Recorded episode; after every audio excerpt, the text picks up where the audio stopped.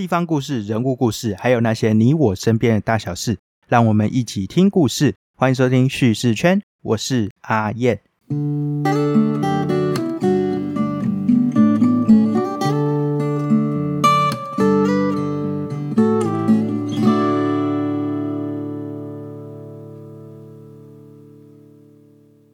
不知道大家喜不喜欢吃牛肉呢？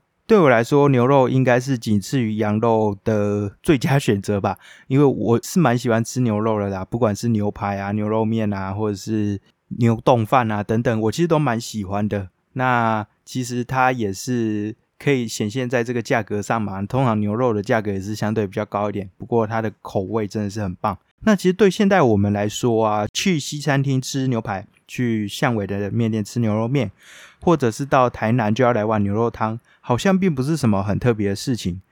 但其实，在过去吃牛并不是一个很常见的现象。那我想，这个大家应该也都略有耳闻，甚至也是有些人是有这个不吃牛的禁忌的。然而，真的是这样子吗？这个让我们打了一个问号。就是说，真的以前的人完全都没有在吃牛吗？那台湾人开始吃牛又是什么时候？直到我最近读了这本叫做《吃的台湾史》这本书，就好像给我解开了这样的一个疑惑。《吃的台湾史》这本书啊，是由呃曹明忠跟翁佳音两位大师级人物的联手著。曹明忠老师呢，他其实就是一个以前是文化记者，后来呢特别在钻研在一些历史啊文化方面特别有琢磨，特别像是食物这方面，他以前曾经出过一本像是欧阿珍的身世这本书，这个我也曾经有介绍过。那他就以像是欧阿珍啊等等这些我们很常见的台湾食物的名称，然后去探究说，哎，这个名称的来源是怎样啦以及它背后的历史。当时的我读了，觉得说，哎，非常有兴趣。那我想，身为一个吃货，呃，又是一个很喜欢历史的人，对于这些食物的来源啊，然后一路的演变啊，绝对是非常想要去了解的啦。那就算你不是一个吃货，不是一个对历史真的很有兴趣的人，我想你在看到我们每天吃到的这些东西的时候，多少可能也是会有这个好奇心吧？说，诶，为什么这东西要叫这个名字？那这个东西到底是怎么来的？所以呢，这本书其实就给了我们一些解答。那另外一位翁佳音老师呢，他其实是中研院的台湾史研究所的副研究员，他就是非常的厉害，可以精通以前的历史文献，甚至一些古语，特别是呃荷兰时代文献，当时的一些荷兰文献的记载，他其实都是看得懂的啊。所以透过他的协助呢，让呃曹明忠老师的这一本作品呢，能够。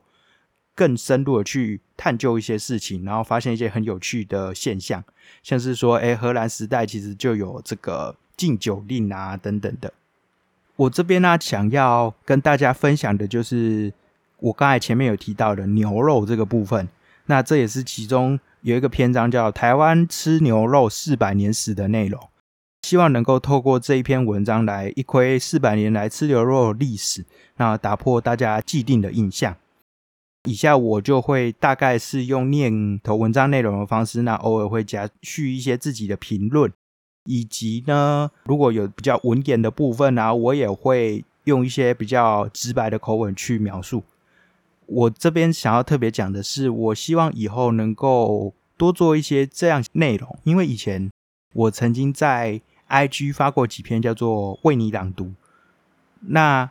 这样的内容其实很简单，就是我选几本我正在读的书，然后去直接去读里面的篇章。那我也希望这样的一个为你朗读能够直接用到 Podcast 上，然后让大家能够可以多认识几本书之外，也能够透过这些作品，然后不管是放松啊，或是得到一些启发都很好。那同时啊，这些作品其实也都是记录了一个文化、一个历史，或是一段冒险、一个故事。好，那。以下我们就开始我们现在的内容。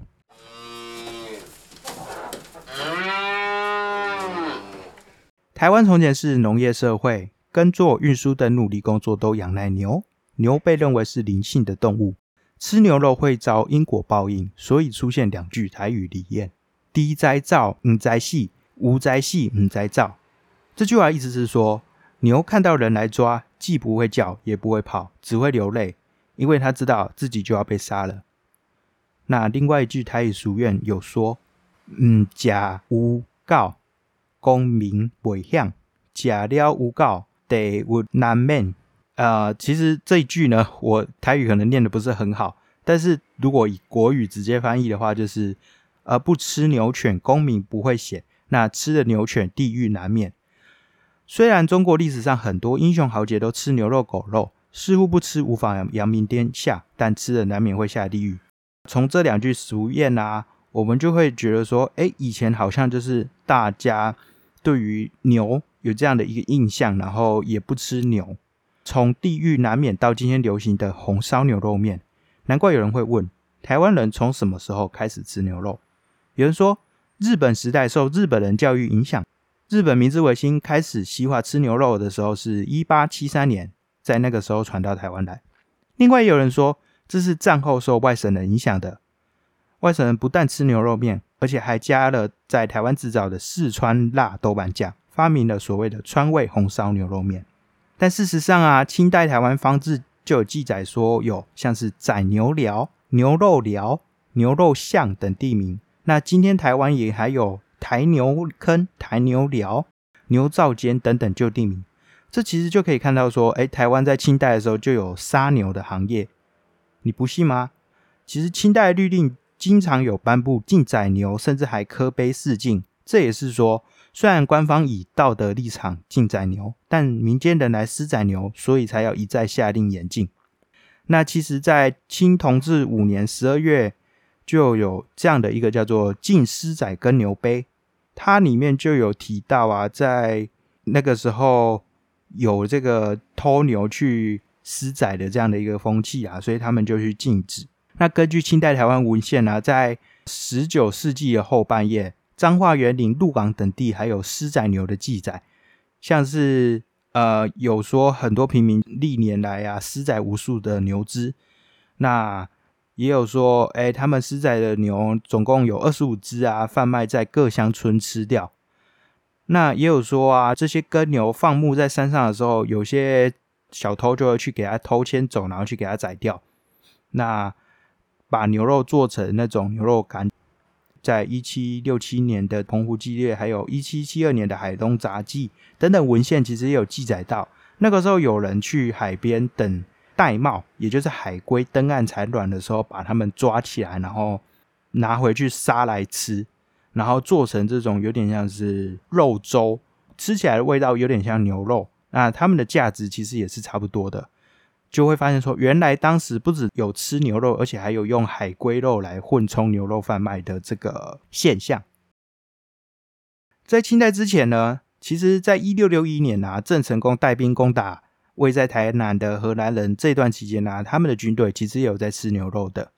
在荷兰与民政时期，从台湾卖到中国的肉类腌制品，虽然就是以所谓的鹿肉啊为主，但是其实也有牛皮，还有牛肉干。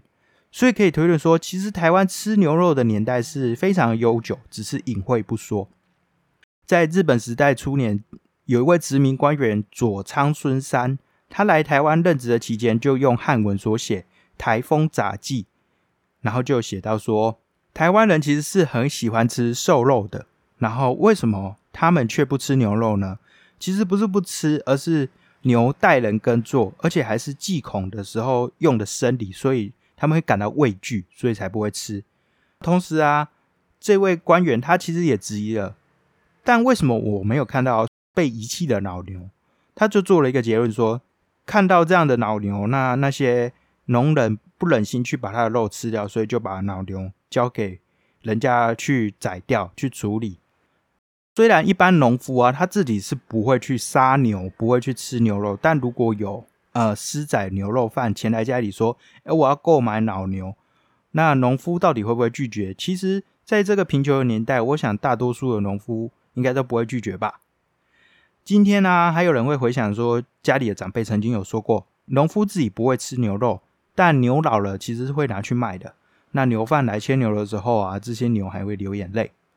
从早年社会的现实面来看，因为牛皮、牛油、牛肉都是重要甚至不可或缺的民生物资，像是牛皮可以做皮箱，牛油可以制造蜡烛，以及牛油其实可以来炼制硫磺等等，所以宰牛业这样的行业才会存在。那在日治时期啊，有一位日本老师啊，山根永藏，他在一九零三年出版用日文写的叫做《台湾民族性百谈》的这本书中，他曾经写过台湾农夫对待牛的这个情景。一个农夫啊，通常他会带着两头牛到田里，一头会耕田，那另一头就在旁边吃草。农夫如果看到哎耕田的牛累了做不动，也不会像日本人一样不分青红皂白的去鞭打它，而且他就会让自己也休息一下。如果牛还是不想动的话，那他就把牛身上的犁给卸下来，换另一头牛来做。这的描述啊，其实是非常的动人的。那我们也可以看到农夫爱护耕牛的这样的情况。但如果我们要用这样的想象去说，哎，农夫都会让耕牛安享天年，其实就是过度于美化的传说了。那三根永藏其实在这本书后面还补刀一句说，台湾人其实不吃牛肉，但是会吃日本进口的神户牛肉。哦，从那个时候就会去享受这个和牛啦，也是蛮不错的。台湾社会其实跟耕牛的关系非常密切，像日本时代雕塑家黄笃水，他的传世之作就是水牛群像。直到战后啊，耕牛被所谓的铁牛，也就是耕耘车取代。那在这之前啊，虽然台湾人有吃牛肉，但其实并不多，而至今仍然有一些老一辈的人不吃牛肉这样的传统。那到底这样子台湾盛行吃牛肉的风气是从何开始呢？好，我们这边讲到的是盛行哦，不是说啊吃牛肉这件事情，而是哎许多人都能够吃牛肉，都接受吃牛肉这件事情。日本时代的时候，台湾有西餐厅，那当时的菜单上就可以看到说，哎，有牛排啊，炖牛肉、牛肉汤。但是啊，当年的这个西洋料理毕竟算是时尚又昂贵的，所以不是一般人可以吃得起的。那直到战后啊，红烧牛肉面的出现，才开始渐渐的让更多人愿意去吃这个牛肉。虽然一开始并不是说相对平价的美食啊，但也有相对便宜的牛肉汤面等等的。牛肉相关料理，后来逐渐带动台湾人吃牛肉的风气。